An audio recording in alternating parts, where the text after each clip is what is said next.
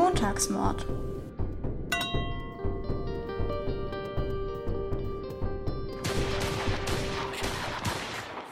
Perfekt. Acht Minuten gesprochene, noch kein Inhalt. gut. ich lieb's. Ja, gut. Ja, gut, ja. dann würde ich sagen. Los geht's. Hallo und herzlich willkommen zum Montagsmord. Wir sind Valerie. Und Sophie. Und wir reden über True Crime, Straftaten und Verbrechen. Wir recherchieren beide jeweils einen Mordfall, ein Fall und stellen ihn uns dann gegenseitig vor. Ja, Mordfall oder normalen Fall. Nee, wir haben noch gar keine. Wir machen immer Mordfälle. Ja.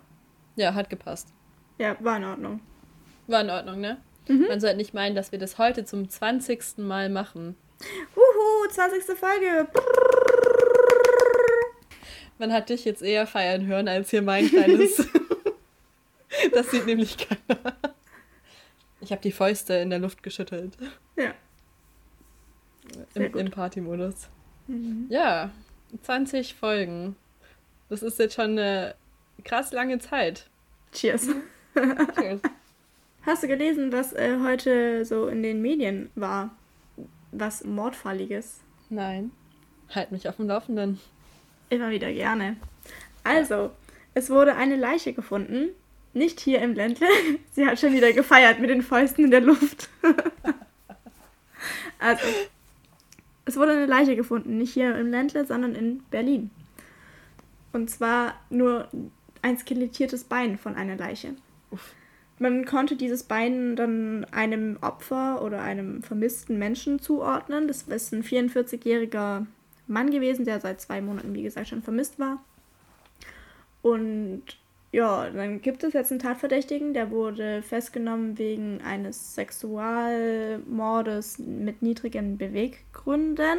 Und aber, back to unserem Fall aus Folge Du bist, was du isst. Folge 10 wurde bei diesem Lehrer, der, der Tatverdächtige ist ein Lehrer, wurden kannibale Neigungen, heißt das genau. Es wurden kannibale Neigungen festgestellt. In seinem Haus wurden auch Werkzeuge wie Sägen und Messer gefunden und irgendwelche Chemikalien. Und die haben sich im Internet kennengelernt, auf so einem homosexuellen Datingportal oder sowas. Sie haben sich getroffen, der Lehrer hat den Typen umgebracht gehabt. Ich weiß jetzt nicht, ob er ihn schon aufgegessen hatte oder nicht, aber scheint so. Oh Mann. What the fuck? Das habe ich nicht mitbekommen. Alter, wann wurde das gefunden? Heute. Ich weiß nicht, ob es heute gefunden wurde, aber es war heute auf jeden Fall in den Medien. Aber es war so ein, also einfach ein ganz normales so Dating-homosexuellen Portal und nicht irgendwie Fetisch, ich will, dass du mich aufisst Portal. Armin Maivis. Nee, Style. es war ein ganz, nee, es war ein ganz normales homosexuellen Dating-Portal. Ich kann dir sogar sagen, wie es heißt. Planet Romeo. Ah, ich glaube, das hat man, das kennt man schon, oder? Also ist jetzt kein Tinder, aber. Ja, also das, also nein, ich kenne es nicht. Ha. Oh, krass. Okay, aber man hat ja noch, man hat ja nur dieses eine Bein gefunden. Weißt du, wie man auf den Tatverdächtigen kam? Mit Leichenspürhunden. Oh, ich finde Leichenspürhunde richtig toll. ja, sind schon tolle okay. Tiere. Machen schon einen guten Job. Ich habe mir gestern den ganzen Tag so K9-Attack-Videos angeschaut. Weißt du, von diesen Polizeihunden aus Amerika, die dann auf die Täter halt losgelassen oder die Verdächtigen losgelassen werden und die dann halt so praktisch stoppen. Mhm. Weißt du, was ich meine? Ich finde, das ja. sind so die besten Videos. Hey, ich habe ich, ich hatte da so die, den größten Spaß dran gestern. Und nebenbei habe ich da meinen Gesichtsroller gemacht und mhm. diese Augenkühl-Gelmaske. Du bist, du bist irgendwie komisch. Nein, ich fand einfach nur die Hunde ganz toll. Und das Beste ist, in dieser einen Szene wurde halt der Hund, also der Polizeihund, halt in den Wald losgelassen und die Polizisten, die schreien natürlich dann immer so, go get him, go get him und so. Und der Hund hat dann halt auch den Verdächtigen geschnappt und zu Boden gerissen. Und das war in so einem Sumpf. Und dann lag der Verdächtige halt in dem Sumpf drin, wurde halt gerade so äh, gefesselt, also nicht gefesselt, aber du weißt, Handschellen und so wurden ihm angelegt. Und er war halt noch so in diesem Sumpf. Und der Polizeihund steht da einfach nur daneben und schlägt ihm die ganze Zeit so übers Gesicht und hat den Schwanz gewedelt und hat sich einfach nur gefreut. er hat sich einfach nur gefreut, dass er seine Arbeit gemacht hat. Und dann dieser Verdächtige, der war auch zuerst so, ja, hör auf, hör auf. So hat halt den Polizeihund praktisch angeschrien und als der Polizeihund ihn dann halt so abgeschleckt hat, dann musste der Verdächtige auch lachen. Und ich denke mir so, was für eine geile Verhaftung. Wenn ich irgendwann mal verhaftet werden muss, dann bitte so. Im Sumpf? so und nicht Möchtest anders. du niedergerangen werden? Gerungen? Geringt? Von einem Polizeihund mhm. immer gerne. Okay, schön. Äh, ich finde ich find sie einfach toll. Ich finde sie, mhm. ja, toll. Einfach toll. ja, cool, was in Berlin gerade so abgeht. Ja, ich dachte, ich bringe mal so einen aktuellen Fall mal kurz mit rein da ist auf dich immer Verlass. Das finde ich richtig schön. Weil, wie gesagt, ich krieg von dem nichts mit irgendwie. Hm. Ich glaube, so langsam werde ich auch mal die Sachen von der Stuttgarter Polizei reposten. Alles, was ich dir neulich geschickt habe, das fand ich auch immer ziemlich nice. Die Frau, die hinten im Kofferraum lag und den Fernseher gehalten hat. Oh, das war so witzig, wirklich. Ich habe das Bild gesehen und dann stand da, hier in diesem Bild seht ihr zwei Fehler findet ihr die zwei Fehler? Ich dachte mir so, okay, der Kofferraum ist viel zu groß für dieses Auto, für diesen Kofferraum. Aber glaubst du, ich habe diese Frau da gesehen, die noch in diesem Kofferraum drin lag und den Fernseher festgehalten hat? Nein, nee. es war so absurd, wirklich. Man hat ja nur diese kleine Hand unten so ein bisschen gesehen. Hm. Ich habe das auch gesehen mit Finde die zwei Fehler und ich dachte mir so, ja klar, der Fernseher ist halt einfach viel zu groß, so ist irgendwie nicht richtig gesichert, so was weiß ich. Und ich dachte mir, also was ist der zweite Fehler? Und dann so, ja, am Samstagabend wurde diese Frau im Kofferraum. Und ich dachte mir so, was ist in Stuttgart los? Hm. Da gibt es schon ein paar echt lustige Sachen. Neben unseren Exhibition, Exhib Exhibitionisten. Mhm. Exhibitionisten, die es echt tagtäglich hier gibt in Stuttgart gefühlt. Also da, ich frage mich, ob es in anderen Großstädten auch so ist oder speziell Stuttgart sowas irgendwie anzieht, beziehungsweise auszieht. okay, wow. Ja. Ja, okay. Gut. Ja, gut. Zurück zu diesem anderen kleinen Thema. Wir stellen immer ziemlich viele Fragen. Ist uns aufgefallen und die Leute sind dann so nett und schreiben uns auch noch diese Antworten zu unseren Fragen, schreiben uns halt über Instagram, Facebook, was weiß ich. Wir lesen die Fragen, unsere Fragen sind geklärt. Und dann kommen wir aber nie wieder drauf zurück und erklären es euch, weil wir denken, so, ihr wisst bestimmt besser Bescheid als wir oder so. Auf jeden Fall, ich, ich weiß nicht, es war vorletzte Folge, ich glaube, es war Folge 18, mit der Mutter aus Solingen, die ihre fünf Kinder umgebracht hat. Mhm. Da hatten wir ganz viele Fragen zu Seelsorgern und wie läuft es dann ab? Kriegen die Seelsorger auch Seelsorger und so weiter und so fort. Und ich lese einfach mal kurz so einen Abschnitt vor. Also wir haben zu der Frage tatsächlich sehr viele Nachrichten bekommen. Ja. Aber du hast genau. dir jetzt wahrscheinlich nur einen ausgesucht. Eine ja, ich habe mir jetzt mal eine ausgesucht. Ich fand es war ganz gut zusammengefasst. Also sie hat gemeint, die Telefonseelsorger haben auch Supervisionen, in denen sie über alles sprechen, was aus den Diensten hängen geblieben ist. Aber es wird bei der Auswahl der Ehrenamtler strikt darauf geachtet, dass diese abgrenzen können. Und man bekommt während der einjährigen Ausbildung vieles mitgegeben für den Dienst am Telefon. Was aber bei der Telefonseelsorge, das wusste ich auch nicht, was da ganz wichtig ist, ist, dass sie nicht so wie Therapeuten agieren und sie diagnostizieren nicht und sie dürfen auch anscheinend keine Ratschläge geben. Polizisten haben selbstverständlich ihre eigenen Seelsorger. Ob das gleichzeitig auch Psychologen sind, das ist eine Frage, die noch geklärt wird und sie hält uns da auf dem Laufenden. Ja, also da war das jetzt klar spezifisch auf Telefonseelsorge, weil sie selber Telefonseelsorgerin ist, darauf bezogen. Aber ich denke, das gilt für alle anderen Seelsorger eben auch. Ja, genau. Ja. ja. Und Telefonseelsorge ist anonym. Wir haben ja auch öfters mal eine Triggerwarnung und weisen dann auch so eine Telefonseelsorge-Hotline drauf hin. Und wir hatten uns ja vorhin auch besprochen, dass jetzt gerade die in der Corona-Zeit halt, weißt du, die mentale Wellbeing und alles mhm. auch ähm, sehr wichtig ist, dass man leicht in eine Depression fallen kann. Und falls ihr irgendwelche Gedanken habt, falls ihr irgendwie, ja, Sorge habt, dann ruft am besten bei der Hotline an, ist anonym und die Leute werden euch auf jeden Fall zuhören und euch beistehen. Genau. Ja. Bisschen Werbung für Telefonseelsorge gemacht. Ja. Ja, ist doch auch schön. Muss auch gemacht werden. Muss man erstmal machen können. Mhm. Perfekt, kommen wir zur Black Story. wir kommen zur Black Story. Ja. Und zwar haben wir jetzt das tatsächlich auch geschafft, eine Black Story immer eine Woche vorher, bevor jetzt die Folge online geht, äh, auf Instagram hochzuladen. Und ihr könnt dann unter, den, unter dem Instagram-Post zu der Black Story diskutieren. Und das haben tatsächlich auch ein paar Leute gemacht. Die ähm, haben Fragen gestellt, so die in dem Fall jetzt ich, weil ich habe mir die Black Story rausgesucht. Sophie hat da natürlich nicht drunter gelesen. Ähm, habe ich die Fragen mit Ja oder Nein beantwortet, beziehungsweise ja, ein bisschen mehr als Ja oder Nein. Und genau, es war ein paar sehr gute, sehr, sehr gute ähm, Vorschläge mit dabei. Und ja, wir finden es auf jeden Fall ziemlich cool, dass ihr auch daran so Spaß habt wie wir. Und ich würde einfach sagen, ich lese dir mal die Black Story vor. Ja.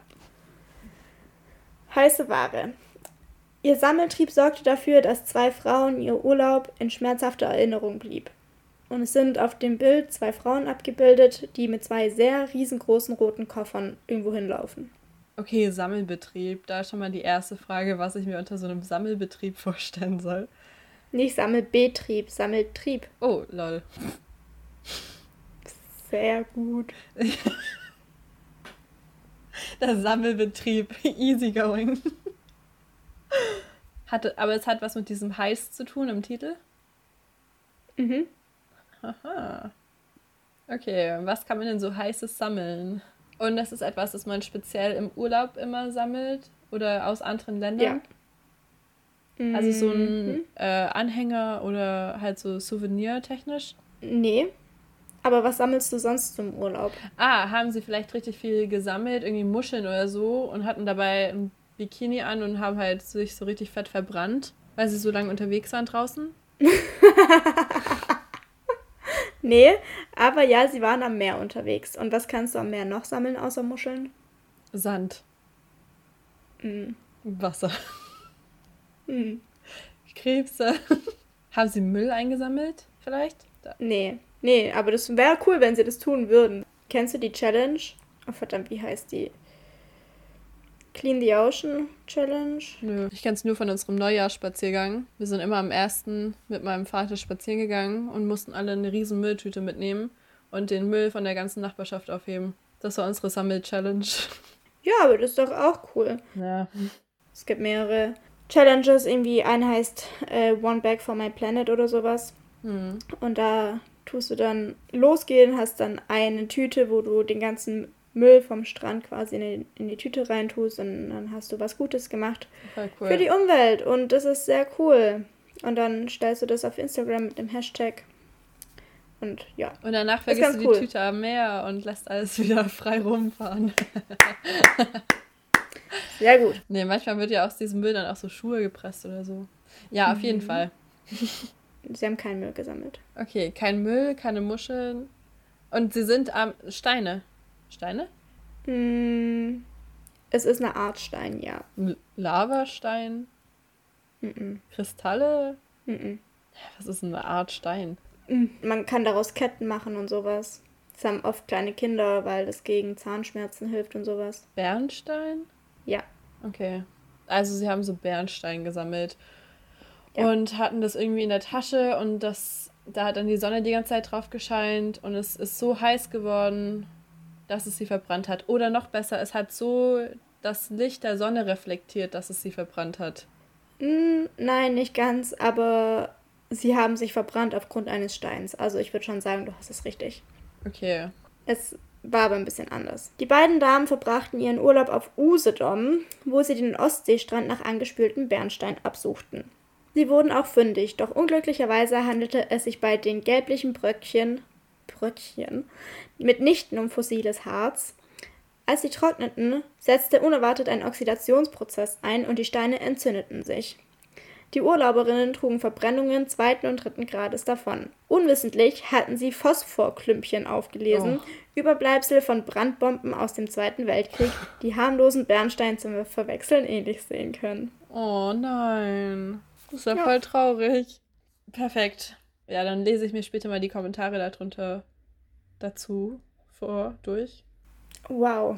Also heute ist dein, dein Wortschatz schon, schon eingeschränkt. Ich habe seit Tagen mit niemandem mehr gesprochen. So, ich sitze hier, ich habe meine Online-Vorlesungen den ganzen Tag, so ich habe keinen sozialen Kontakt. Cool. Ja, ja nice. das ist traurig. Deswegen Sprache ist nicht Also so es ist richtig, aber es ist traurig. Ja, es ist echt traurig. Gut, kommen wir mal zu unserem Fall. Und zwar ist es uns ein kleines Malheur passiert. Oh. Um, oui, oui. Hui, Also, ich weiß nicht, wie fangen wir das denn an? So. Ihr wisst ja, es gibt jedes Mal ein Thema, ja. das, auf das wir uns irgendwie einigen oder auch nicht. Beziehungsweise wir dachten, wir hätten uns auf ein Thema geeinigt. Ich habe dir die Sprachmemo geschickt und ich glaube, ich habe mich einfach so undeutlich ausgedrückt, dass es halt komplett anders ankam, als es gemeint war von mir. Ich habe gesehen, du hast irgendwas geschaut, irgendwelche, wie hieß es nochmal, Crown und ähm, Rain. Rain und solche Sachen. Und dann wollte ich darauf eingehen, weißt du, dass dir die Recherche irgendwie leichter fällt oder so und habe gesagt so, hey, lass doch mal irgendwie so Morde von so Filmen nehmen, weißt du, voll cool. Und dann war ja die Frage so, ja, Morde von Filmen oder Morde, die nach Filmen irgendwie so nachgetätert wurden. Also ich habe das so verstanden, weil ich mich gerade sehr viel mit so historischen, also 16. Jahrhundert, englisch, französische, schottische Geschichte so auseinandersetze. Ich glaube, ich habe darin meine Leidenschaft entdeckt. Habe mich damit sehr viel beschäftigt. Und dann meinte Sophie, wir können ja so historische Morde nehmen. Ja, und dann habe ich gedacht, ja, okay, warum nicht? Ich meine, ich tue mich ja gerade eh schon mit so 16. Jahrhundert auseinandersetzen. So aus welchem Grund? Also es kann, bietet sich ja an, kann man ja schon mal machen. Und damit war für mich geklärt, okay, wir nehmen historische Morde.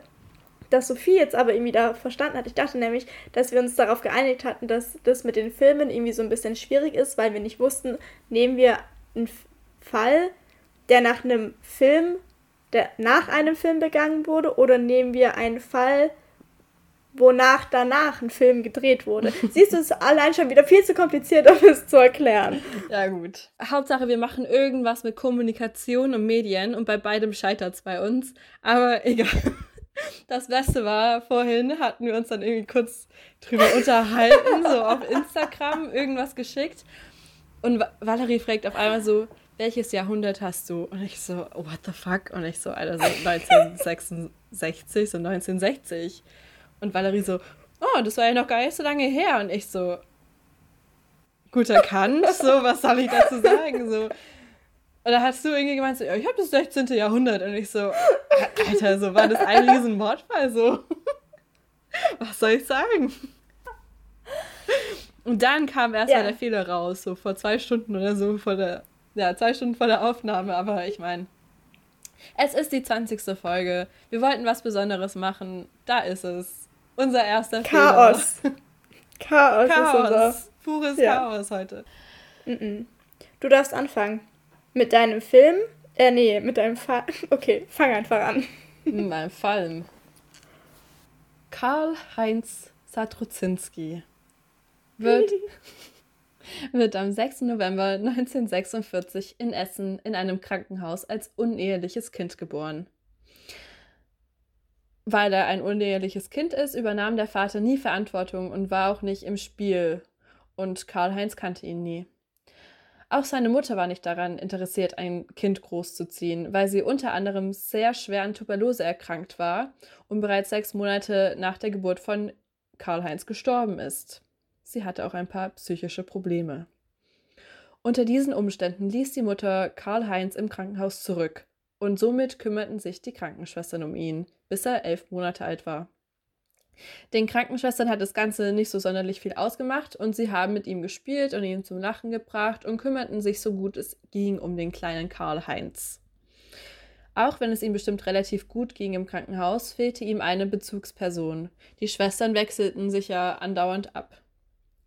Nach elf Monaten kommt die Frau eines wohlhabenden Metzgers, Gertrud Bartsch, ins Krankenhaus für eine OP am Unterleib. Nach dieser OP steht fest, Gertrud kann keine Kinder mehr bekommen. Sie und ihr Mann Gerhard hatten keine Kinder, aber der Kinderwunsch war auf jeden Fall da. Sie dachten auch über Adoption nach. Die Ehe der beiden war ein bisschen am Kriseln und deswegen war die Hoffnung da, dass ein Kind die Ehe retten könnte.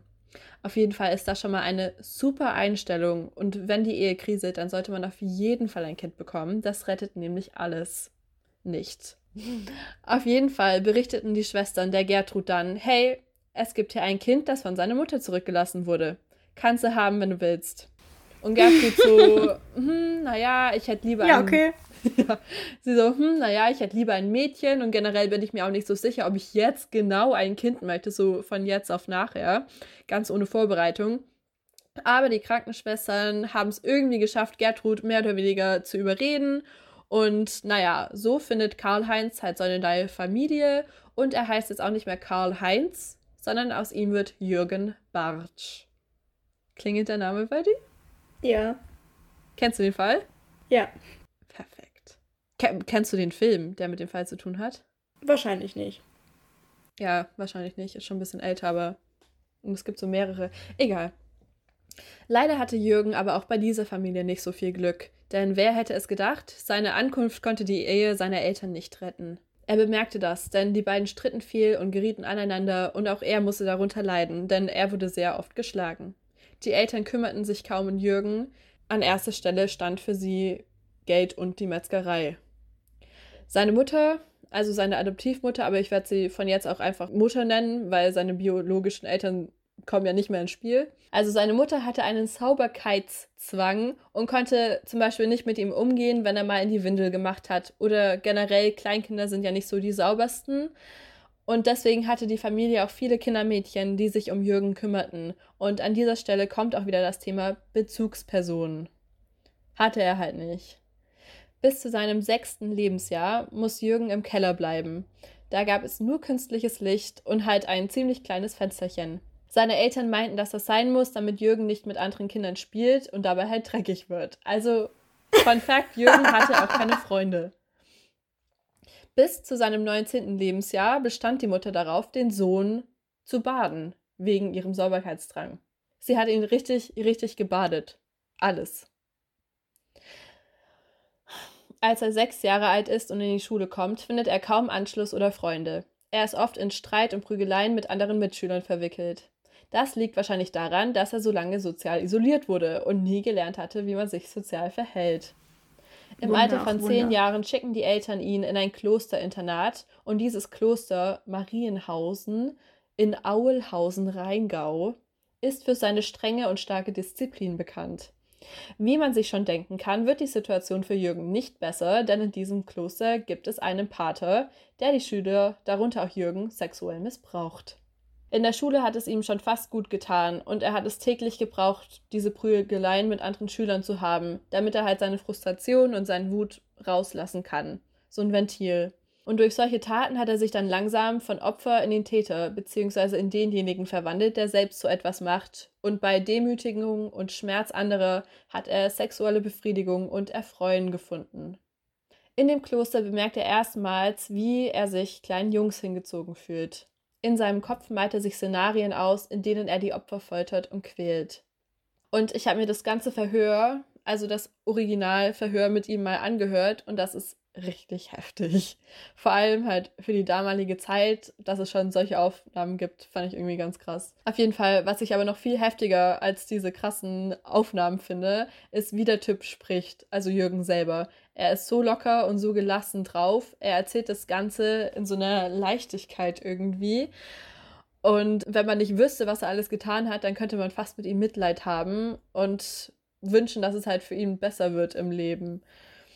Zumindest bis zu der Stelle, an der er von seiner ersten Freundschaft erzählt. In dem Kloster war es strikt verboten, Freunde zu haben. Da es ein reines Jungskloster war, wurde man bei Freundschaften direkt suspekt, dass da halt was Homosexuelles im Spiel ist. Trotzdem schafft Jürgen hier einen ersten Freund zu finden und er beschreibt es selber als seine große Liebe. Freundschaftlich gesehen natürlich. Nun hat Jürgen schon einmal versucht, das Kloster zu verlassen, nachdem er von dem Pater das erste Mal sexuell missbraucht wurde.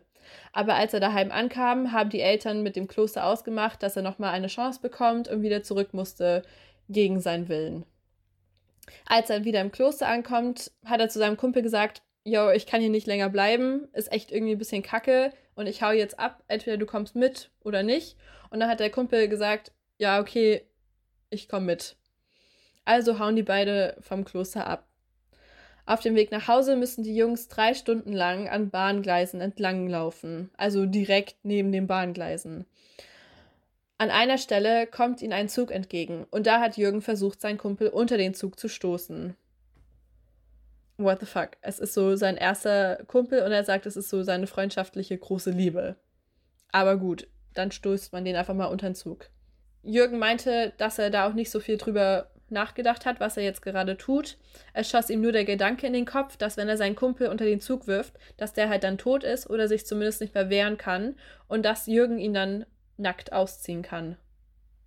Und er hat auch in dem Interview gesagt, so, ja, der Kumpel war halt so total schockiert, meinte dann so, hey, was soll das? So, du wolltest mich umbringen, so, hast du sie nicht mehr alle? Und Jürgen sagte dann halt so, nee, so tut mir leid, ich bin bloß gestorben, ich wollte dich gar, äh, gestorben. Oh, ciao. Jürgen sagt dann halt so, nee, sorry, ich bin kurz gestolpert. Ich wollte dich gar nicht unter den Zug schubsen. Und er meinte auch in dem Interview so, glaub mir, es war keiner so überrascht wie ich, als ich ihn da so geschubst habe. Hä? Vor allen Dingen ist ihm klar, was von diesem Freund noch übrig gewesen wäre, wenn er wirklich von dem Zug überrollt worden wäre. So, dann könnte er ihn nicht mehr nackt ausziehen, weil da gibt es nichts mehr auszuziehen. Das ist einfach nur noch Matsche. Wie gesagt, also er hat da ganz kurz irgendwie den Gedanken gehabt. Ich weiß, man weiß ja natürlich auch nicht, wie schnell der Zug da war. Und teilweise ist es ja so, ich, ich weiß nicht, ob wir das jetzt reinbringen können, aber ich habe mit dem mit einem Feuerwehrmann aus mal gesprochen und in gibt es halt sehr viele, die sich vor den Zug werfen oder auf die Gleisen legen. Wenn man sich vor den Zug wirft, dann wird man ja so ein bisschen zerfetzt. Wenn man sich aber auf die Gleisen ja. legt, da wird man durchtrennt. Dann gibt es drei Stücke. Mhm. Und das ja. Ding ist halt, vielleicht, weißt du, wenn er ihn halt nur so davor geschubst hätte. Moment, wieso gibt es drei Stücke? Achso, es gibt Menschen, die sind groß genug, um dass man sich komplett über die Bahn legt. Okay, ja, ja das ist bei mir wahrscheinlich nicht der Fall. Okay. Ja, und ich denke mir halt so, weißt du, wenn, wenn er ihn halt so geschubst hätte, dass er dann gerade so irgendwie unter die Räder gekommen wäre oder was weiß ich. Ich glaube, da war gar nicht so viel Gedanke von Jürgen involviert. Auf jeden Fall war dann die restliche Reise der zwei nach Hause irgendwie noch ein bisschen komisch. Und der Kumpel wollte dann halt auch nicht mehr neben Jürgen laufen, war dann halt immer ein paar Meter vor ihm hat ihm halt nicht mehr so ganz vertraut und das war generell irgendwie so ein bisschen komische Reise, weil sie haben dann irgendwo übernachtet und dann hat Jürgen gemeint, er wollte dann, er hat dann irgendwie so ein bisschen an dem rumgefummelt nachts, als der andere geschlafen hat. Und auf jeden Fall, sie kommen sicher daheim an und sehen sich nicht wieder. Jürgen ist jetzt wieder bei seinen Eltern. Und als er dann bei seinen Eltern angekommen ist, beginnt er eine Ausbildung als Fleischer. Also halt den Beruf, den auch sein Vater macht.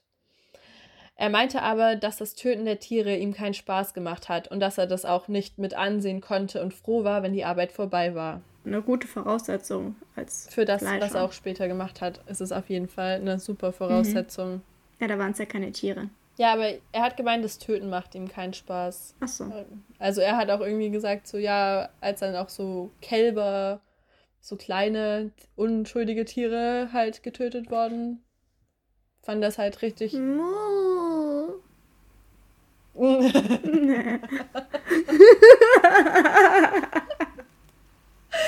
genau, solche. Wie macht die Kuh, Valerie? ja, das fand er halt irgendwie auch besonders schlimm, wenn halt so kleine, unschuldige Tiere umgebracht wurden. In dieser Zeit wird er auch erstmal in der Nachbarschaft ein bisschen auffälliger. Er spricht kleine Jungs in der Nachbarschaft an und überzeugt sie, ihm an entlegene Orte zu folgen, wo er die Jungs zwingt, sich auszuziehen und sie dann sexuell missbraucht. Weiter als dieser Missbrauch ging es jedoch nie und er hat die Jungs auch immer wieder heil zurück nach Hause, na, mehr oder weniger heil zurück nach Hause gebracht. Daraufhin beschweren sich die Eltern der Jungs bei den Eltern von Jürgen. Jürgens Eltern interessiert das Ganze aber nicht sonderlich. Sie hatten ja schon immer so eine bloß nix sagen und Hauptsache alles sieht normal aus von Außenmentalität. Und deswegen schaffen Jürgens Eltern es, die anderen Eltern durch Drohungen und Geld zum Schweigen zu bringen. So kam es auch nie zu einer polizeilichen Anzeige oder irgendwas. Da Jürgen nicht viele bzw. keine Freunde hatte, hatte er seine Zeit oft damit verbracht, die Gegend zu erkunden. So kam es auch an einem Tag dazu, dass er einen verlassenen Luftschutzbunker findet. Erst dadurch, dass er diesen Bunker findet, kommt er auf den Gedanken, dass das der perfekte Ort wäre, um eines seiner Opfer umzubringen. Jürgen Bartsch ist unter anderem als Kirmesmörder bekannt und das liegt daran, wie er seine Opfer gefunden hat. Er hat gezielt auf Kirmesplätzen seine Opfer halt gesucht. Meistens hat er sich mit den kleinen Jungs angefreundet, hat ein bisschen mit ihnen gespielt und hat Sachen für sie gekauft, um Vertrauen aufzubauen. Dann hat er sie von dem Kirmes weggelockt, mit dem Vorwand, ihnen etwas zeigen zu wollen oder dass er halt einen Schatz gefunden hat oder so. Und so ging er dann immer mit den Jungs in seinen Luftschutzbunker. Das erste Opfer fand Jürgen am 30. März 1962. Es war der achtjährige Klaus Jung. Jürgen war zu dieser Zeit 15. Weil das Kinder sind und das Ganze an sich schon ziemlich krass ist, möchte ich jetzt auch nicht so ganz detailliert auf die Morde eingehen. Ähm, falls es euch aber mehr interessiert, dann könnt ihr das gerne und schnell auch recherchieren. Jürgen hat Klaus auf dem Kirmes gefunden, wie schon beschrieben, Vertrauen zu ihm aufgebaut. Es heißt auf der Kirmes. Auf der Kirmes, oder? Ich denke, glaube ich, an mhm. den Kirmesplatz. Aber auf der Kirmes. Man benutzt das Wort ja gar nicht hier bei uns. Also ist die Kirmes, okay. also auf der Kirmes. Oh mein Gott, Deutsch ist so. Deutsch ist schon eine Scheiße. Es ist hässlich. Was ist unser Wort für Kirmes? Es gibt ja noch Rummel. Vasen. Na, das ist ja was ganz anderes. Ich glaube, bei uns hat jedes Fest seinen eigenen Namen, oder? Naja, Kirmes ist, da gibt es Stände, wo du Süßigkeiten und sowas kaufen kannst und Essen kaufen kannst und es gibt Karussell. Aber Vasen kannst du jetzt nicht mit Kirmes bezahlen. Also, Valerie, das ist Kultur. Nein, vergiss doch mal zwei kurz die ganzen Bierzelte. Kultur. Okay, Entschuldigung. Es heißt die Kirmes, deswegen der Kirmes. Er hat sie auf der Kirmes ja, okay. gefunden. Also Jürgen hat dann Klaus auf der Kirmes gefunden. Und wie schon beschrieben, hat er zu ihm Vertrauen aufgebaut. Unter dem Vorwand, einen Schatz gefunden zu haben, hat Jürgen den Klaus dann zu dem Luftschutzbunker gelockt, ihn gefesselt, ausgezogen, missbraucht umgebracht und zerstückelt. Zwischen dem ersten und dem zweiten Mord liegen drei Jahre. Anscheinend wurde da halt erstmal das Bedürfnis zu töten gestillt und Jürgen behauptet, er wäre selbst unter Schock gestanden und hätte versucht, das durch Beten zu verarbeiten. Er hat gebetet, dass er irgendwie ganz viele, in ganz viele Gottesdienste geht, solange halt Gott dafür sorgt, dass er nicht mehr solche Gedanken hat. Wie er im Interview gesagt hat, wollte er, dass die ganze Scheiße aufhört toll. Ich glaube, das wünschen sich auch die Opfer und die Eltern und alle anderen. Naja, das zweite Opfer hat Jürgen am 7. August 1965 in Essen gefunden. Der Junge hieß Peter Fuchs, war 13 Jahre alt und hatte sich mit dem Zug verfahren. Nachdem Jürgen Peter einige Zeit beobachtete, wie dieser hilfesuchend zu verschiedenen Erwachsenen ging und einmal auch fast in eine Polizeistation gegangen wäre, um dort Hilfe zu suchen, sprach Jürgen ihn an, dass er ihm helfen könnte. Auch Peter wurde durch den Wald geführt, wo er schnell überrumpelt wurde und gezwungen wurde, sich auszuziehen. Danach wurde er in den Luftschutzbunker getragen, missbraucht, umgebracht und letzten Endes mit Messern aus der Metzgerei auch zerstückelt. Eine Woche später verspürt Jürgen wieder den Drang zu töten. Die Abstände zwischen den Morden werden kürzer. Das dritte Opfer, der zwölfjährige Ulrich Karlweiß, findet Jürgen wieder auf einem Kirmesplatz beim Autoscooter. Er fragt Ulrich, ob sie zusammen Autoscooter fahren möchten, und so schleicht sich wieder dieses Vertrauen zu Jürgen ein. Eine Stunde verbringen die zwei auf dem Platz circa zusammen.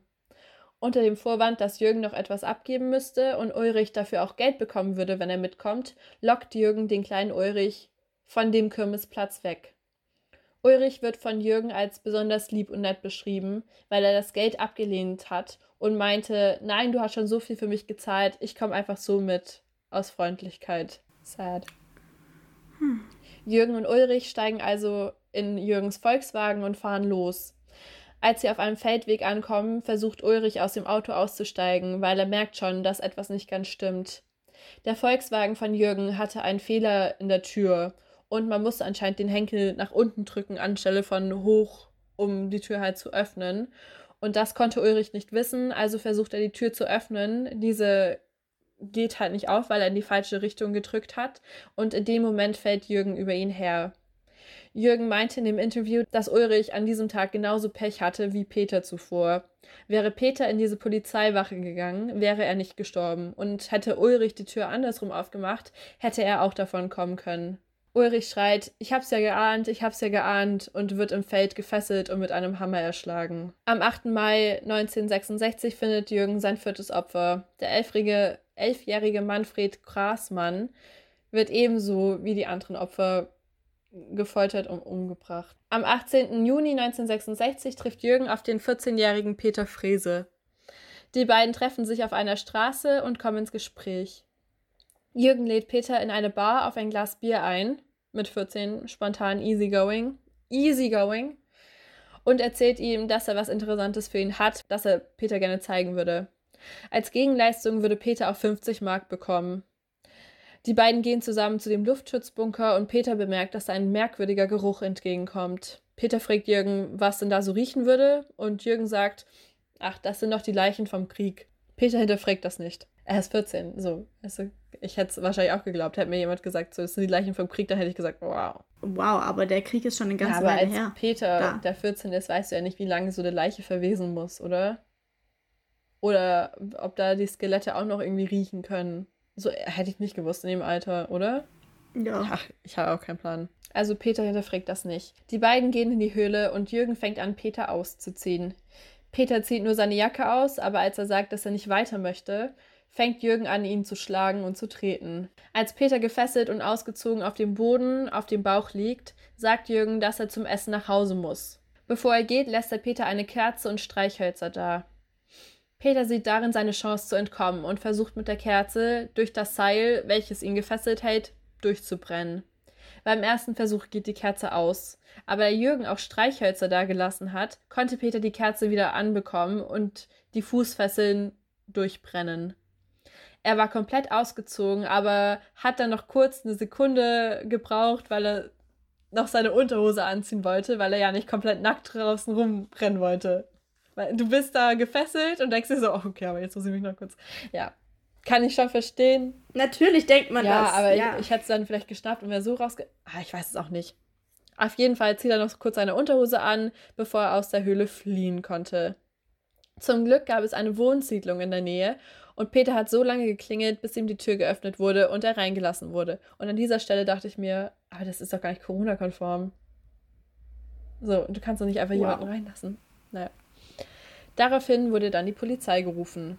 Überlegt mal, achso, ja, nee, er ist ja 14, okay, sorry. Ich überlege mir gerade, wenn bei mir ein nackter Mann klingeln würde, nur in Unterhose, also den würde ich auch, wenn Corona. Du würdest auch also, machen. Wenn Corona nicht ist, würde ich.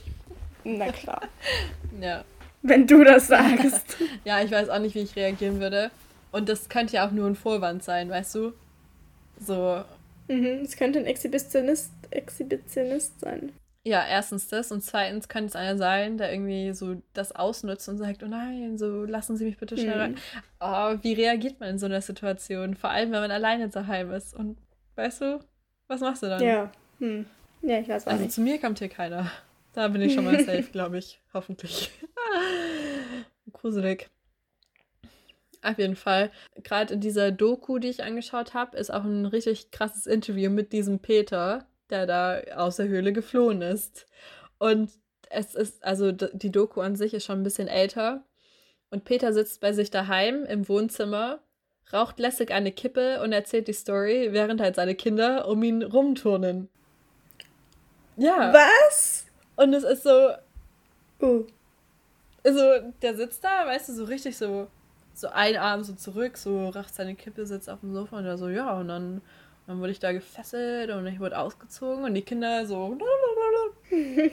wo ich auch so gesagt hätte, so, hey, so, weißt du, ich hätte halt die Kinder irgendwie nicht da gehabt, aber der scheint so krass jetzt so neutral mit dem Ganzen umzugehen. Ja, ich finde, die Kinder sollten halt schon früh wissen, was passieren kann, was da draußen so Böses sein kann. Also vor allen Dingen ist es in jedem, also im Interesse jedes Elternteils, jedes, jeder Mutter, jedes Vaters, dass dem eigenen Kind sowas nicht passiert. Und jeder sagt, steig nicht zu fremden Leuten ins Auto, nimm keine Süßigkeiten an, egal was dir geboten wird, geh nicht mit. Aber ich glaube, bei ihm ist es nochmal anders, weil er hat es selber erlebt und ich glaube, deswegen hat er, also seine Kinder werden es ja bestimmt schon sehr früh erfahren haben, nur damit sie eben wissen, hey, egal wie nett der ist, wie viel Geld der dir auch gibt oder ja. sonst irgendwas, geh nicht mit denen mit. Also die haben ja die Geschichte wahrscheinlich nicht zum ersten Mal. Ja, gehört. schon, aber ich denke halt, also da wurden halt ziemlich viele Details genannt und ich, also ich weiß ja nicht, wie viel das dann nötig ist, wie viel die Kinder in dem jungen Alter dann schon wissen. Die Kinder waren bestimmt erst sechs oder so fünf, sechs Jahre alt. Ich weiß mhm. natürlich auch nicht, wie viel sie dann mitbekommen haben halt davon, weißt du? Ob es einfach so ein bisschen mhm. halt so die Erwachsenen reden gerade, ist unwichtig. Aber ich meine, mhm. dann würde ich halt sagen, so, ja, ähm, Papa ist auch schon mal was Schlechtes passiert, da hat er eine schlechte Erfahrung gemacht, so mach nicht. Und dann halt, wenn sie mal älter sind, werden sie wahrscheinlich auch selber den Fall irgendwie recherchieren oder. Oder? Na, ich weiß nicht. Ja. Als Peter dann auch in diesem Interview gefragt wird, was er fühlt, wenn er den, wenn er den Namen Jürgen Bartsch hört, dann sagt er nur, was hinter mir ist, ist vergessen. Also der scheint da echt das komplett verdrängt zu haben. Oder gut verarbeitet. Ich weiß ja nicht, wie sehr Psychologen und Therapeuten damals schon unterwegs waren, aber ich glaube, Verdrängung ist in dieser Zeit wo es ja eigentlich noch gar keine mentalen im Kopf Probleme gab, oder? Verstehst du, wie ich, auf was ich hinaus will? Ich glaube, damals waren halt so mentale Sachen noch nicht so mhm. bekannt, beziehungsweise noch nicht so akzeptiert. Und damals muss dann halt viel einfach so geschluckt werden, sag ich mal. Wirklich? Meinst du, dass es, also, dass die Medizin, jetzt auch auf die Psyche bezogen, damals noch nicht so gut war wie heute? Okay, aber ich glaube schon, dass es damals schon Therapien und so gab. Also klar, das ist einfach schon weit vor unserer Zeit gewesen, aber ich kann mir nicht vorstellen, dass, dass der nicht in Therapie. Ach, ich weiß doch ja, auch nicht. Also ich denke halt, Therapeuten waren damals noch nicht so weit verbreitet für die Allgemeinheit wie heutzutage bei uns. Und ah, ich weiß es doch auch nicht. Sehr Super. gut. Ja. Weiter. Genau. Als die Polizei in dem Luftschutzbunker ankommt, findet sie dort auch die Kerzen und alles vor, halt genauso wie Peter es beschrieben hatte. Und nach einer kleinen kurzen Durchsuchung wird auch eine Fingerkuppe gefunden. Und daraufhin wird dann die Mordkommission eingeschaltet. Vor allem, da sind so bestimmt größere Leichenteile gewesen. Eine Fingerkuppe. Mhm. Naja. Naja, weil du von da besser einen Fingerabdruck nehmen kannst und dann ja, aber wenn, wenn halt, du? also sie haben halt gemeint, so ja, wir haben da eine Fingerkuppe gefunden und daraufhin haben wir die Mordkommission eingeschalten. Okay. Ich ja. weiß auch nicht. Auf jeden Fall werden in der Nacht noch Teile von vier Leichen aus der Höhle geborgen. Durch mehrere Hinweise wird die Polizei auf die Spur von Jürgen geleitet und drei Tage nach der Tat wird er auch von der Polizei am 21. Juni 1966 festgenommen. Von Anfang an ist Jürgen geständig und gibt die Taten voll zu. Am 27. November 1967 beginnt der Prozess vor dem Landgericht Wuppertal, natürlich mit sehr viel Beobachtung der Medien und der Öffentlichkeit. Und der Fall wurde sogar international bekannt. Jürgen wurde als voll zurechnungsfähiger Erwachsener anerkannt und am 15. Dezember im gleichen Jahr zu einer lebenslangen Zuchthausstrafe verurteilt. 1969 wurde Revision eingelegt beim Bundesgerichtshof und daraufhin wurde das erste Urteil nochmals aufgehoben. Danach wurde der Fall vor der Jugendkammer des Düsseldorfer Landgerichts neu verhandelt. In dieser Verhandlung ging es jetzt um die Frage, ob Jürgen für die Taten verantwortlich sei, obwohl er das ganze Jahr eigentlich schon gestanden hatte. Die Frage wurde gestellt, ob die traumatische Kindheit von Jürgen nicht auch zu den Morden beigetragen hatte. Hier hat man vor allem auf Pater Pütz, geachtet, der ihn halt missbraucht hatte. Erst später erkennen Psychologen, dass sadistische Mörder oft so eine Kindheit haben und dass es da einen Zusammenhang geben könnte. Diese Opferposition und das Gefühl, dass sie nicht aus der Situation rauskommen, verknüpft sich in der Pubertät mit einer sexuellen Fantasie und somit können die Opfer ihre eigenen traumatischen Erfahrungen, in welchen sie früher machtlos waren, in Gefühle der Macht umwandeln. Ihre Opfer müssen jetzt diese Opferposition für sie einnehmen. Sein Urteil lautet zehn Jahre Jugendhaft mit anschließender Unterbringung in einer Psychiatrie. Danach stellt sich die Frage, ob Jürgen geheilt werden kann. Ärzte schlagen vor, dass eine Kastration seine Triebe vermildern würde, und auch Jürgen sieht es als seine einzige Chance auf ein normales Leben und somit wieder in Freiheit zu kommen. Ihm wurde eine Narkose für die OP verabreicht, bei der es eine Verwechslung zweier Chemikalien gab. So hat Jürgen die zehnfache Dosis des Stoffs bekommen und litt nach der OP an einem Kreislaufzusammenbruch. Jürgen starb daran. Und wenn du denkst, es wird nicht verrückter, dann hast du noch nicht von Gisela Deike gehört, beziehungsweise Gisela Bartsch. Als sie 16 Jahre alt war, im Jahre 1966, las sie das erste Mal von Jürgen in der Zeitung, also über seine Verhaftung und seine Taten etc. Ab dem Moment fing sie an, die Zeitungen schon vom Postboten an der Tür abzufangen und alle Bilder und Berichte über Jürgen auszuschneiden. Sie interessierte sich für ihn und war überzeugt, dass sie ihn verstand und dass er ein Opfer ist von seiner Kindheit und eigentlich ganz sympathisch. Vier Jahre lang ging das so weiter, bis sie ihm mehrere Briefe schrieb, und nach dem dritten Brief bekam sie eine Antwort von ihm. Geehrtes Fräulein Deike, ich lege, nachdem ich Ihren Brief gelesen habe, auf einen Briefverkehr mit Ihnen keinen Wert. Hochachtungsvoll Jürgen Barth. da schreibst du einem Psycho und wirst noch abgewiesen. Wenn nicht mal ein Psycho dich will. Was heißt neulich, wenn nicht mal Corona dich will?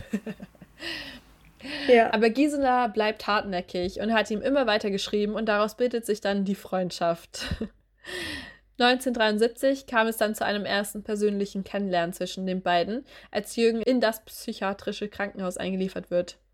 Die beiden treffen sich noch öfter danach und nach dem dritten Treffen bittet Jürgen, Gisela seine Frau zu werden. Die will dann aber erstmal eine vierwöchige Bedenkzeit haben und sagt dann aber nach vier Wochen zu. Also heiraten die beide am 2. Januar 1974. In einem Interview wird Gisela gefragt, ob sie denkt, dass der Tod für Jürgen eine Erlösung gewesen ist. Gisela antwortet, ja, ich bin heute so weit, dass ich sage, also etwas Besseres hätte ihm nicht passieren können. Und dann fragt der Interviewer, ihm nicht und ihnen? Und Gisela sagt, für mich ist es schwer, denn ich habe ja wirklich meinen Lebensinhalt verloren. Ja, muss mir jetzt wieder was Neues aufbauen. so richtig trocken. Ich fand das irgendwie ganz nice. Vor allem, sie sucht sich halt einen aus, weißt du, hängt Lebensinhalt. Ich meine, sie hatte ich weiß jetzt nicht, wie viel so Beziehung und wie viel von ihrem Lebensinhalt so er gefüllt hat, weißt du, wie ich meine? Aber er stirbt an so einem OP-Fehler und sie so, ja, ich muss mir jetzt halt wieder was Neues aufbauen, so. Ich habe meinen Lebensinhalt verloren, so, ja. Psycho sucht Sie Psycho. haben sich gefunden. So, und an dieser ja. Stelle möchte ich die Doku Nachruf auf eine Bestie empfehlen. Sie ist auf YouTube zu finden und da habe ich auch die meisten meiner Infos her. Das ist halt die Doku, die ich immer mal wieder erwähnt habe. Sie ist echt total spannend, halt mit vielen Tonbandaufzeichnungen von Jürgen selber, wie er seine Kindheit beschreibt und die Taten. Und ich finde es auch einfach interessant, halt ihn selber reden zu hören, weil dann merkst du, glaube ich mal, was ich gemeint habe mit diesem Sympathischen. Und der hat so locker einfach so über alles gesprochen. Es ist echt krass. Du kannst dir nicht vorstellen, dass diese Stimme so zu jemandem gehört, der so etwas Krasses gemacht hat. Und in der Doku werden aber auch zum Beispiel die Krankenschwestern interviewt, die ihn das erste Jahr im Krankenhaus großgezogen haben. Und da kommt dann auch das Interview mit Peter vor. Und das Ganze ist auch richtig sachlich gehalten und ohne große Dramatologie. Also es werden keine Szenen irgendwie nachgestellt mit schlechten Schauspielern die man manchmal sieht. Und was ich auch auf Dokus total oder was ich sehr an Dokus schätze auf YouTube, ist die Kommentarspalte. Ich kann mir auch kein Video anschauen, ohne oh die Kommentarspalte mal komplett durchzulesen. Und beim Nachruf auf eine Bestie sind die Kommentare sehr sympathisch, finde ich. Vor allem ein Kommentar und der lautet: In diesem Film wimmelt es von Bestien. So, und jetzt noch kurz zum Film über Jürgen Bartsch. Der Film lautet Ein Leben lang kurze Hosen tragen. Ich habe mir den Film nicht komplett angeschaut, immer mal wieder so Abschnitte, weil er echt heftig ist. Also der hittet echt heavy, der Film. Da ist eigentlich alles. Aber es ist, glaube ich, nicht mal ein Horrorfilm, oder? Nee, ist halt so. Es ist halt. Es ist nur so ein Drama. Es ist so ein Drama. Ich glaube, Drama-Thriller sogar. Also man findet ihn auf YouTube. Mhm. YouTube One Love. Ähm, und äh, er ist halt, weißt du, dieses kalte Deutsche manchmal, wenn nicht viele Leute mhm. reden und wenn alles so ganz so stille Aufnahmen sind von irgendwo so rangezoomt und keine Emotionen die Leute sind nicht wirklich so Menschen, weißt du, wie ich meine? So alles ist so kalt und so robotermäßig, so wie so deutsche Filme halt. Und das ist halt so ein älterer deutscher Film. 2000 nochmal was wurde er gedreht. Und er ist anders heftig, aber er ist sehr wahrheitsgetreu. Und da wird eigentlich alles echt ziemlich detailliert und ziemlich gut gezeigt. Und halt so aus der Perspektive von Jürgen. Genau. Crazy Film. Schaut ihn euch an, aber vielleicht nicht abends. Vielleicht mal an einem schönen Mittag oder so. Mit ein bisschen Schokolade und Wein. das macht es vielleicht besser. Ja. Crazy Fall, fand ich. Ja, also ich habe den auch schon öfters gehört. Ich weiß nicht, ich finde es halt auch so, dass er sagt, er wollte selber, dass es aufhört. Er wollte das ja offensichtlich dann alles selber gar nicht und wusste ja gar nicht, wie so, woher das kommt und was mit ihm da geschieht und aus welchem Grund er das möchte und sowas. Ich finde, es ist dann irgendwie schon ein bisschen tragisch, auch dass er die OP dann mit sich hat machen lassen. Und dann hat es nicht geklappt. Ja, also er wollte die OP auch zuerst gar nicht, weil er hatte da irgendwie ein bisschen Schiss davor oder ich, ich weiß ja, nicht. Ja, hätte jeder. Entschuldigung, also wenn dir das jemand vorschlägt, dann denkst du dir so, auf gar keinen ja. Fall. Und er wollte es halt machen, um sich zu bessern. Und da merkt man halt nochmal selber dran, so. Eben.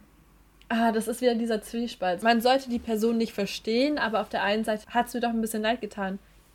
Wie gesagt, er hat das gemacht, um sich ja. zu bessern und die OP war auch erfolgreich und dann halt dieses Ding mit der Narkose. Und im Übrigen war das nicht das erste Mal, dass diesem Arzt so ein Narkosefehler passiert ist. Also es kam schon mal vor. Ja, genau. Und das ist halt auch nochmal so, okay, what the fuck. ja, ich finde, das ist halt so ein klassisches Beispiel an, hätte er Hilfe gehabt, hätte man ihm irgendwie geholfen, dann wäre das alles wahrscheinlich nicht passiert oder zumindest nicht in diesem Ausmaß Da nochmal ein kurzer Fact dazu. Er ist er ist in die Kirche gegangen und hat die Morde gebeichtet. Er hat es gebeichtet, ähm, ein Priester, oder ich weiß gar nicht, wie die in der katholischen Kirche heißen. Ich bin evangelisch. Priester? Ja, bei uns heißen sie Pfarrer. Weiß ich nicht, ich bin auch evangelisch. Der ja. muss wohl Priester sein. Er hat dort gebeichtet und so auf der einen Seite kann ich das mit diesem, weißt du, geheim halten und sowas schon verstehen, aber das ist halt schon echt eine krasse Beichte. Er hatte diesen Priester mit dem Nachnamen angesprochen, also Herr so und so, ich weiß leider nicht mehr, wie er hieß, Herr so und so, mhm. ich bin ein Mörder. Das hat auch Schlagzeilen gemacht, weil danach kam dann der Priester raus und hat gemeint, so ja, ich wusste Bescheid. Aber ist nicht so, also die ärztliche Schweigepflicht entbindet dich ja auch irgendwann dann, wenn es äh, Gefahr für dich selbst oder andere darstellt. Ist es nicht auch bei der Gottesbeichte, wie heißt es denn, im Beichtstuhl so? Darf man das? Also offensichtlich ist man da nicht entbunden, weil sonst hätte er es ja hoffentlich ich, mal gesagt, aber. Hier, warte, katholisch.de, wenn das Beichtgeheimnis an die Grenzen kommt. Ja. Oh Gott, oh Gott, oh Gott. Hier, also gilt das Beichtgeheimnis auch für strafrechtliche Verbrechen. Und die Antwort ist ja, denn der Priester unterliegt dem strengen Beichtgeheimnis und ist zur Verschwiegenheit in Bezug auf alles, was ihm in der Beichte anvertraut wird, verpflichtet. Der Seelsorger kann aber den Beichtenden dazu einladen, das Gespräch außerhalb des Beichtstuhls fortzusetzen. Und dann Frage, aber damit schützt man doch die Täter. Und dann ist die Antwort, das Beichtgeheimnis gilt unbedingt und wird bei Nichteinhaltung mit der Exkommunikation belegt. Für Geistliche besteht auch keine Anzeigepflicht, selbst wenn sie von Mord, Totschlag oder einem Missbrauch in der Beichte glaubhaft Kenntnis erhalten.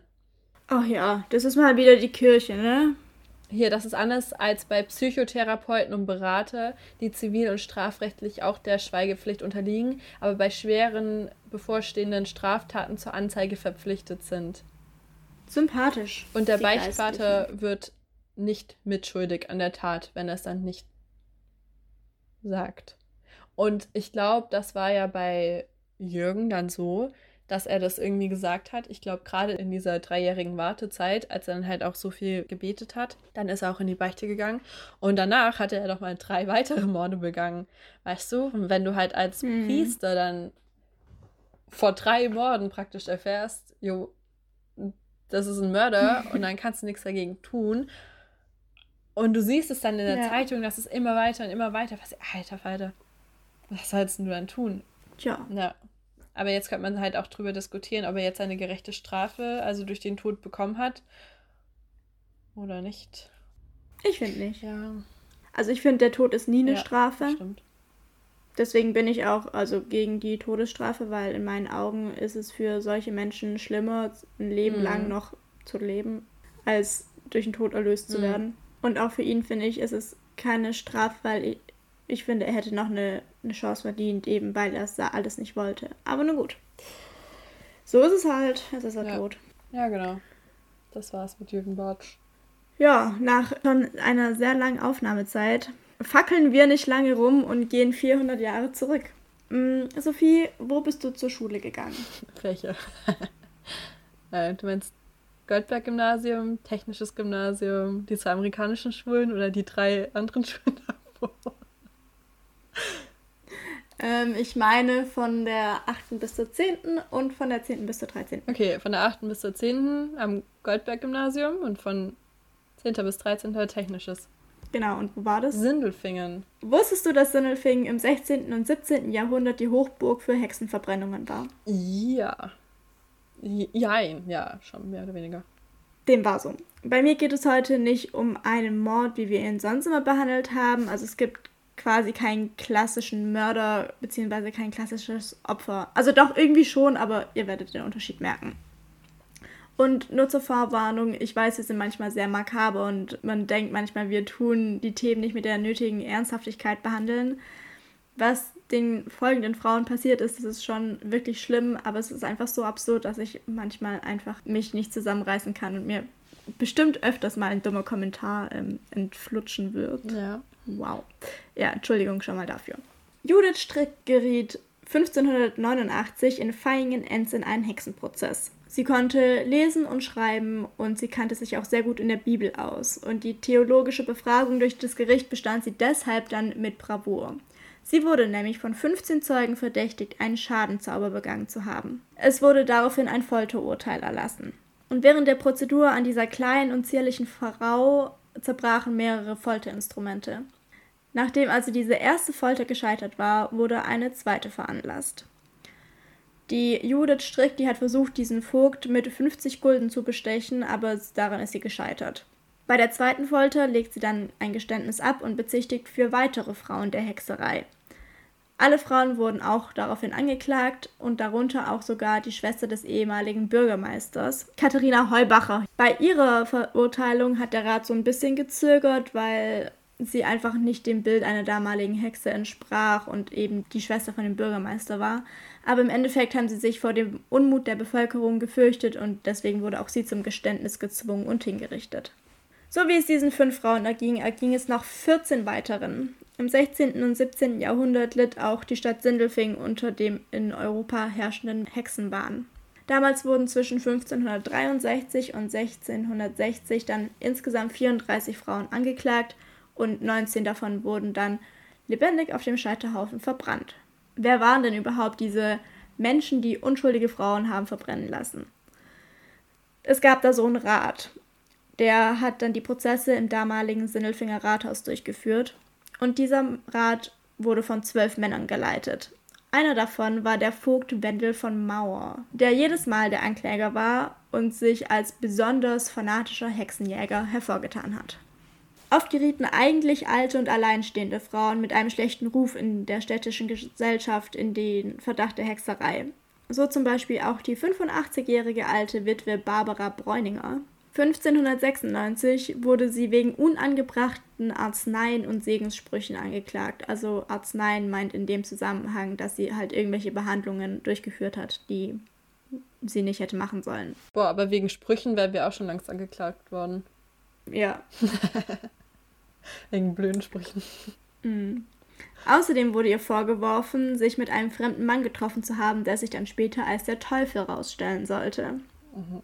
Unter Folter nannte sie dann weitere Hexen, die teils schon hingerichtet wurden, beziehungsweise teils daraufhin erst auf dem Scheiterhaufen ihren Tod gefunden haben. 1609 erlitt dann auch Barbara Bräuninger selbst den Feuertod. Sie war ja eher so eine Frau von niederem Stand, aber auch Frauen von höherem Stand waren vor der Verfolgung nicht sicher. So wurde dann 1563 die Frau des wohlhabenden Bürgermeisters verurteilt und hingerichtet und eben 1615 die Schwester dieses Bürgermeisters, diese Katharina Heulbacher von vorhin. Man hat eben für Seuchen und Hungersnöte irgendeinen Schuldigen gebraucht und die Schuld wurde dann meistens einer der gesellschaftlichen Außenseiterinnen gegeben. Damals konnte man sich eben so Phänomene wie Unwetter oder Krankheiten gar nicht anders erklären, außer dass eine Hexe eben irgendeinen Fluch über die Menschheit gebracht haben soll. Wurde diesen Frauen dann der Prozess gemacht, bei dem sie verurteilt wurden, wurde ihre Hinrichtung auf dem Goldberg organisiert. Der wird nämlich als die Hinrichtungsstätte angenommen, auf dem auch ein Galgen stand. Perfekt. Mhm. Und da bist du zur Schule gegangen. Ja, gute Vibes. Hat die angebliche Hexe einen Prozess überlebt, kam es dann auch nicht selten vor, dass sie kurze Zeit später wieder angeklagt wurde. Was musste man denn aber überhaupt eigentlich tun, um als Hexe angeklagt zu werden? Die Grundlage für die Hexenverfolgung war die kaiserliche Halsgerichtsordnung von Karl V. von 1932, die Constitutio Criminalis Carolina. Heute gilt sie als das erste allgemeine deutsche Strafgesetzbuch.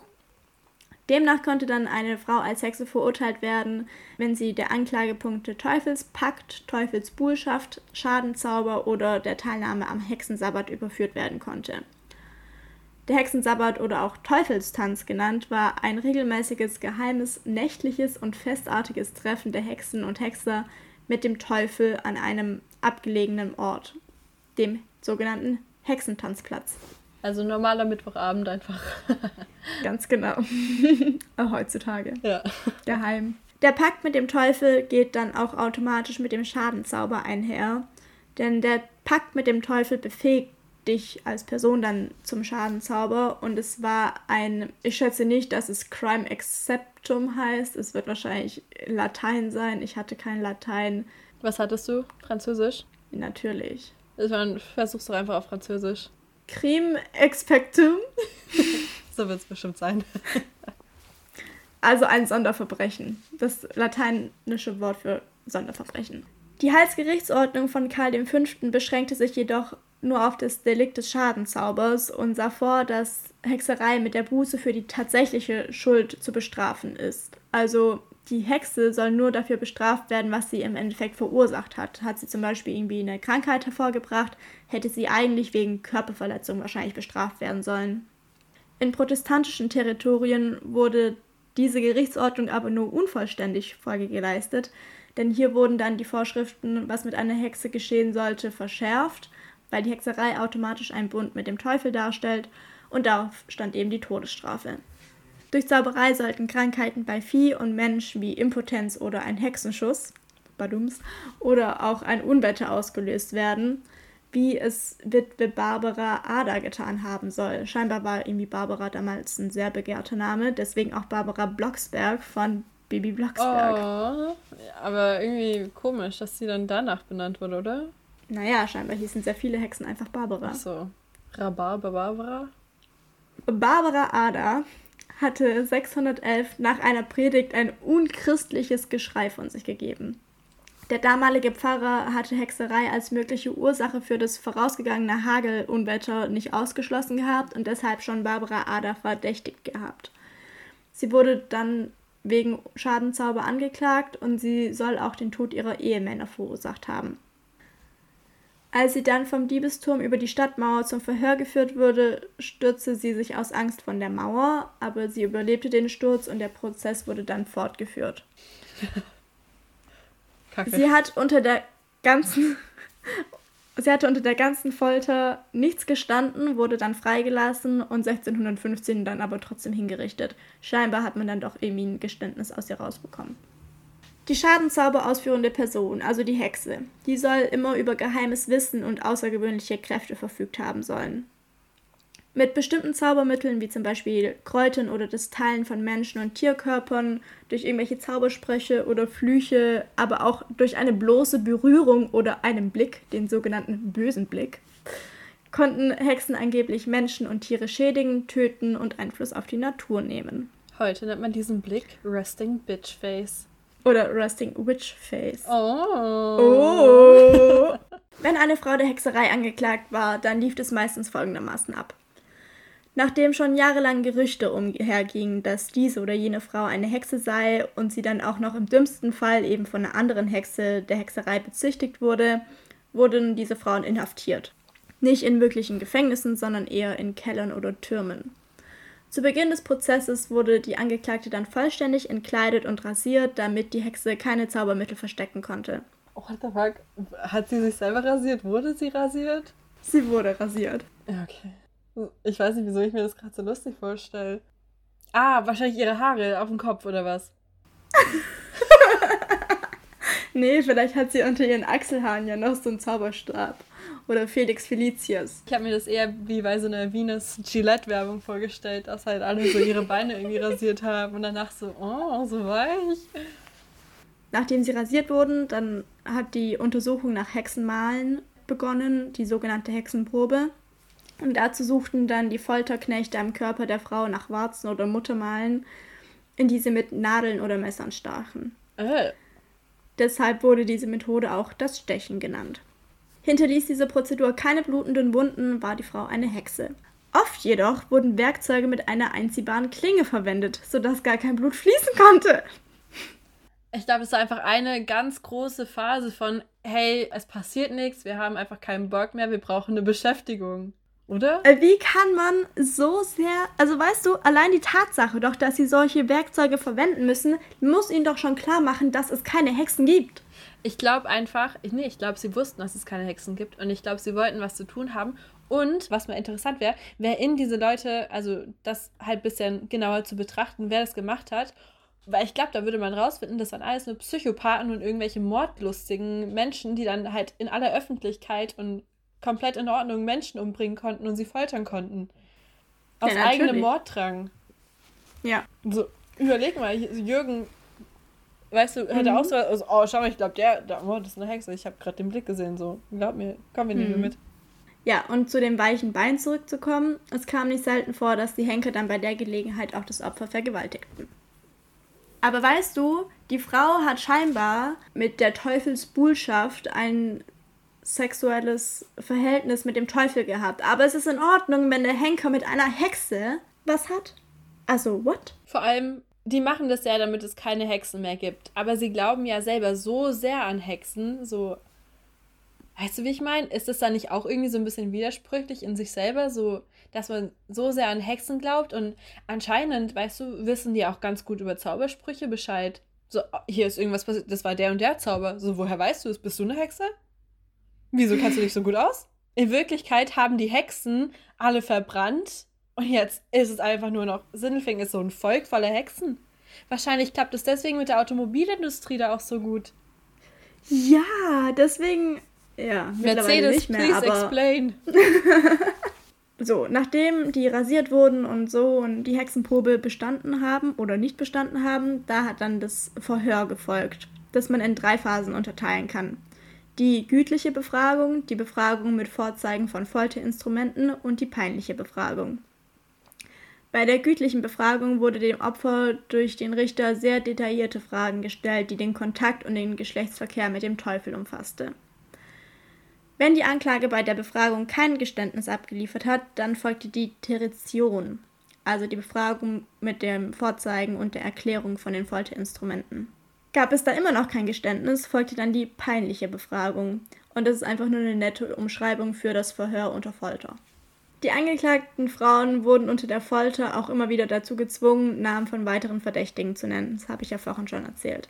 In der Anleitung des Hexenhammers, eine Schrift zur Hexenverfolgung, wurde unter anderem sadistische Folterpraktiken wie das Strecken des Leibes mittels einer Streckvorrichtung, bis das Licht einer Kerze hinter dem Rücken der Gefolterten entzündet, von hinten nach vorne durch die Bauchdecke hindurch sichtbar ist, aufgeführt. Hä? Also, du wirst so lange gestreckt, bis du so dünn bist, dass hinter dir eine Kerze angezündet werden kann und dieses Licht soll durch den Rücken, durch deinen Körper hindurch dann an der Bauchdecke sichtbar sein. Und dann bist du keine Hexe, wenn das passiert. Nee, nee, nee. Das dürfen sie machen, um ein Geständnis dir zu entlocken.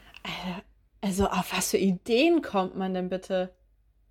Vor allem, so, weißt du, versuch das mal mit der Haut hier zwischen den Fingern, weißt du? Mit, mit, der, mit der Haut hier.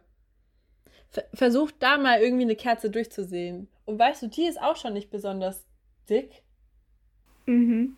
Und da siehst du trotzdem keine Kerze durch. Mhm. So, ich ja. weiß nicht, wie die sich das vorstellen. So, da siehst du ja nie eine Kerze. Davor bist du eh tot. Ja. Heutzutage macht man sowas und nennt es dann Physio. Oder Chiropraktiker. Ja, ich habe mir auch überlegt, so, dann wird erst alles wieder so richtig schön. Hauptsache, oh, wir strecken uns jetzt beide so. Arme nach oben. Ja, streckt euch, ihr, die das jetzt gerade hören, streckt euch mal so richtig, tut die Wirbelsäule lang machen, merkt, tut euren, oh, das hat geknackst. Ah. Ja, fühlt euch gut. Einmal tief durchatmen, oh, Schultern nach unten, aufrecht sitzen, Brust raus. So macht ihr das gut. Sollten wir mal Montagsmord macht Yoga machen. Mm -mm. Wir machen mal einen Livestream und dann machen wir alle Yoga zusammen. Auf gar keinen Fall. Warum? Ich mag kein Yoga. Okay, dann machen wir halt den Übungen. Das heißt die Übungen. Sorry. Okay. Sophie und ich schauen uns gerade nur an und schütteln den Kopf. Ja. Weiter geht's im Text. Okay. In der frühen Neuzeit, in der das alles passierte, da durfte man eigentlich nicht ohne Geständnis verurteilt werden. Aber auf der Streckbank oder mit einer Daumenschraube, da hätten wahrscheinlich auch wir irgendwann ein Geständnis abgelegt. Wenn man als Hexe dann verurteilt wurde, stand darauf immer der Feuertod, denn damit sollte dann die Seele gereinigt werden. Die Hexe wurde an einem Pfahl auf einem Reisekaufen gefesselt und der Reisekaufen wurde dann angezündet. Manchmal ließ man auch Gnade walten, indem man davor enthauptet oder erdrosselt wurde. Oder, mein Favorit, ein Säckchen gefüllt mit Schwarzpulver um den Hals bekommen hat. Also weißt du, da hast Geil. du so, bist du auf dem Scheiterhaufen, hast da so Schwarzpulver und dann entzündet es sich und dann bist du, dann explodierst du. Perfekt. Das, also ja. irgendjemand ist bei den Sachen immer echt kreativ. Und ich frage mich, wie man auf solche Sachen kommt. Gibt es da irgendwie so ein Meeting, so ja Leute, Tagesthemen, heute besprechen wir neue Foltermethoden. Der Vogt hatte die ganzen Vorwände für die Anklage wahrscheinlich auch nur vorgeschoben gehabt, denn hinter all dem stand ein anderer, nicht zu vergessender Pluspunkt, wenn man eine Frau als Hexe verurteilt hat. Und zwar bekommt der Ankläger ein Drittel des Vermögens oder des zu verteilenden Besitzes des Opfers, mindestens aber zwei Gulden. Und jetzt mag man ja meinen, es wurden eh nur Alte und Außenseite verbrannt, die eh nichts mehr hatten, aber ganz ehrlich, Kleinvieh macht ja bekanntlich auch Mist. da gab es doch dann bestimmt so ein Pyramidensystem, so ein Schneeballsystem, weißt du, dass alle sich so gegenseitig dann. Oh. Und dann ging es immer so weiter. So, bring du mir zwei Leute und dann machen wir so, weißt du, so Pyramidensystem. Mhm. Ja. Ja, okay. Insgesamt wird geschätzt, dass in Europa bei der Hexenverfolgung drei Millionen Menschen der Prozess gemacht wurde und davon wurden zwischen 40 und 60.000 hingerichtet. Der Höhepunkt der Verfolgungswelle in Europa liegt zwischen 1550 und 1650, also genau die Zeit, in der auch die heutigen Fälle geschehen sind. Aber ich muss sagen, es wurden deutlich weniger Leute hingerichtet, als ich gedacht hätte. Also, dass so viele Leute aus den Prozessen rauskommen, hätte mhm. ich nicht gedacht, weil die Optionen bei den Prozessen klingen so, entweder du bist eine Hexe und gibst es zu, oder du sagst, du bist halt keine Hexe und dann bist du aber erst recht eine, weil wir glauben dir nicht, hahaha. ja. So oder so wirst du verbrannt. Also wie da so viele Leute heil, sag ich mal, rauskamen. Ja. Crazy. Das ist wohl wahr. Übrigens wurden auch nicht nur Frauen als Hexen verbrannt, sondern auch Männer. Aber das geschah eher in Nordeuropa, während in Mitteleuropa eher die Frauen angebliche Hexen waren.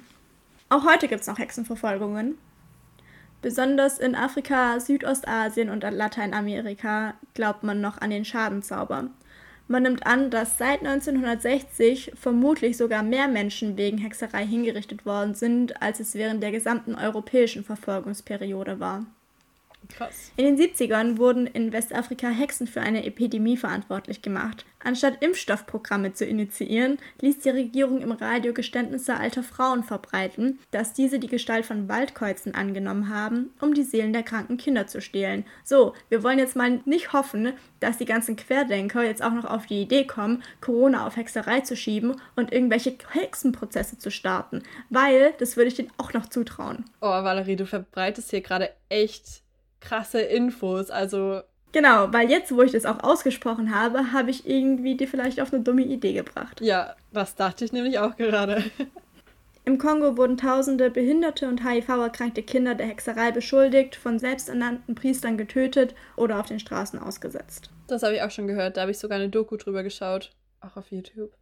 Und ähm, das war über so einen kleinen Jungen und der wurde dann praktisch von dem Kamerateam mehr oder weniger gerettet und halt woanders hingebracht, weil dessen Eltern waren beide an irgendeiner Krankheit gestorben und dann war er halt schon weise, hatte keine Geschwister und dann wurde ihm noch vorgeworfen, dass er eine Hexe oder ein Hexer ist und dass er praktisch für den Tod seiner Eltern verantwortlich ist und dass er deswegen umgebracht wird. Und das wurde ihm gesagt. Genau. Ja. Und dann hat das Kamerateam auch den kleinen Jungen genommen und halt an eine sicherere Stelle gebracht. Krass, ja. Ja. Also ich weiß ja nicht, wie es dir geht, aber ich wollte früher immer unbedingt eine Hexe sein. Das hat angefangen mit den Kassetten von Bibi Blocksberg, dann wurde Bibi Blocksberg ja irgendwann verfilmt. Da ging es ja dann darum, dass sie ihre Hexenkraft abgeben sollte, weil ihr Vater Stress auf der Arbeit hat, weil seine Frau und seine Tochter eine Hexe sind, ist. Man kennt Alltagsprobleme, wenn der Vater Stress auf ja.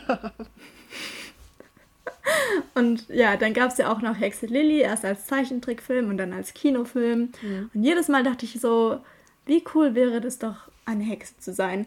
Und ich habe auch mit meinen Freundinnen früher immer Bibi Blocksberg gespielt. Ich war immer Flowey Powie und unsere Fahrräder waren unsere Besen.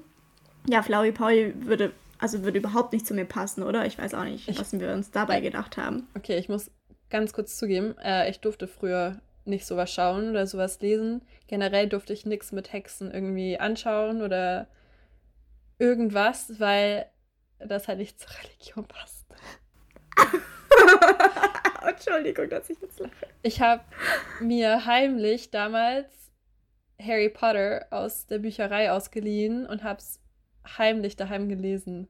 Oh Gott, das ist traurig. Aber ich habe es geliebt. Ich war so richtig rebellisch. Das war meine rebellische Phase, als ich Harry Potter heimlich aus der Bücherei ausgeliehen habe. Ich habe mich noch nie so mächtig gefühlt wie in dem Moment. Deswegen, ich habe keinen Plan, was oder wer Flowey Powie ist. Oh mein Gott, du hast was verpasst, wirklich. Baby Blocksberg war mein Leben. Naja, wir haben nämlich auch immer irgendwelche Hexensprüche auswendig gelernt und durch irgendwelche Murmeln, die als Hexenkugeln dienten, die Zukunft vorausgesehen und sowas. Und ja, dann war da natürlich Harry Potter. Wie oft habe ich auf meinen Brief gewartet, der nie ankam, dass ich nach Hogwarts gehen kann. Ja. So sad. Bis heute warte ich noch. Oh, das war echt. Harry Potter ist echt, also da kommt nichts ran, finde ich. Das ist ich glaube, wir haben jetzt schon öfters erwähnt, dass wir totale Fans sind und es ist einfach geil, finde ich. Ich finde die Filme auch echt so geil. Toll. Ja, es ist Natürlich so die Bücher auch, aber. Naja, also was ich jetzt nach dieser Folge von meinen Wünschen halten soll, eine Hexe zu sein oder Hexe sein zu wollen, weiß ich jetzt nicht so ganz. ich bin vielleicht doch ganz froh, dass ich keine bin. Ja. Wobei mir ja auch niemand was anhaben könnte, wenn ich eine wäre, weil dann könnte ich ja auch jeden in eine quakende Kröte verhexen oder sowas. Ja, Ganz kurz, gibt es nicht sogar so ein Hexenmuseum in Sindelfing? Mm, ich Zumindest glaube, es gibt kein Hexenmuseum, aber es gibt so einen Hexenweg. Es sind so verschiedene Tafeln an verschiedenen Stationen, zum Beispiel am ehemaligen Sindelfinger Rathaus oder an dem Ort, an dem sie sich von der Mauer runtergestürzt hat. Und irgendwo gab es auch diesen Turm, in dem die eingesperrt war. Und ja. da sind überall so Tafeln. Warst du da schon mal drin in dem Turm? Nein. Ich schon. Da haben wir mal einen Schulausflug hingemacht. War's schön? In der achten Klasse oder so. Der Turm ist auch architektonisch ganz toll. ähm, okay. Ich erinnere mich nicht mehr so ganz genau an die Ausstellung, weil wir haben uns hauptsächlich darüber lustig gemacht, dass halt auch vor allem halt rothaarige, rothaarig zu sein war ja auch schon ein Kriterium, dass man eine Hexe ist. Und wir hatten eine rothaarige in der Klasse, die hieß Sandra. Und die ganze Zeit hat sich jeder über Sandra lustig gemacht, weil sie halt rothaarig war. Das hat mir schon leid getan, aber ich habe halt auch irgendwie. Mitgemacht. Das, ja, das war halt. Ja, ich glaube, Sandra fand es im Endeffekt so, hat sie auch drüber gelacht. Also sie hat sich jetzt nicht irgendwie krass gemobbt gefühlt. Ja, ja das äh, war mein Fall. Ja. Das davor war mein Fall. Und wir sind bei schon fast zwei Stunden angelangt. Valerie? Oh mein Gott. Oh mein Gott. Oh shit. Das wird eine sehr lange 20. Folge. Ja, cool. Aber ich glaube, die Hälfte davon sind auch Versprecher von mir. Ja, mal gucken, wie lang es im Endeffekt dann wird. Ja. Na gut. Ja, gut. Also, es tut mir auch leid. Ich glaube, die ganze Zeit müsstet ihr mein Magenknurren gehört haben. Ich habe sehr Hunger. Aber ich werde jetzt erstmal Sport machen. Und mir dann wahrscheinlich eine Tiefkühlpizza holen. Easy. Dann balanciert sich das wieder so aus. Folgt uns auf Facebook, Twitter und Instagram. Ihr könnt gerne mitdiskutieren, was die nächste Black Story angeht, in den Kommentaren einfach drunter schreiben. In dem Fall wird dann Sophie euch antworten, euch Hinweise geben. Ihr könnt uns auch sonst gerne schreiben, irgendwelche klugen Dinge, die ihr so wisst, die wir halt eben nicht wissen. Irgendwelche Hexengeschichten oder andere Geschichten aus Sindelfingen. Schreibt uns eure Sindelfinger-Geschichten. Wenn es sowas gibt, ja. Ja, bestimmt. Ansonsten war das unsere 20. Folge. Ja, hört, hört uns, uns, wo ihr uns eh schon hört. Genau, hört uns einfach weiter, da wo es uns zu hören gibt, also überall. Genau, lasst uns mal eine gute Bewertung da. Da freuen wir uns immer total drüber, über gute Bewertungen. Natürlich freuen wir uns auch über alle Bewertungen, solange konstruktive, mit Betonung auf konstruktive Kritik da ist.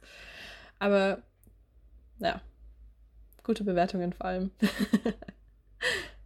ja, ansonsten habe ich nichts mehr zu sagen, außer wir sehen uns, äh, nee, wir hören uns in zwei Wochen. Genau, das würde ich auch sagen. Also dann bis in zwei Wochen, ne? Jo, tschüss. Tschüss.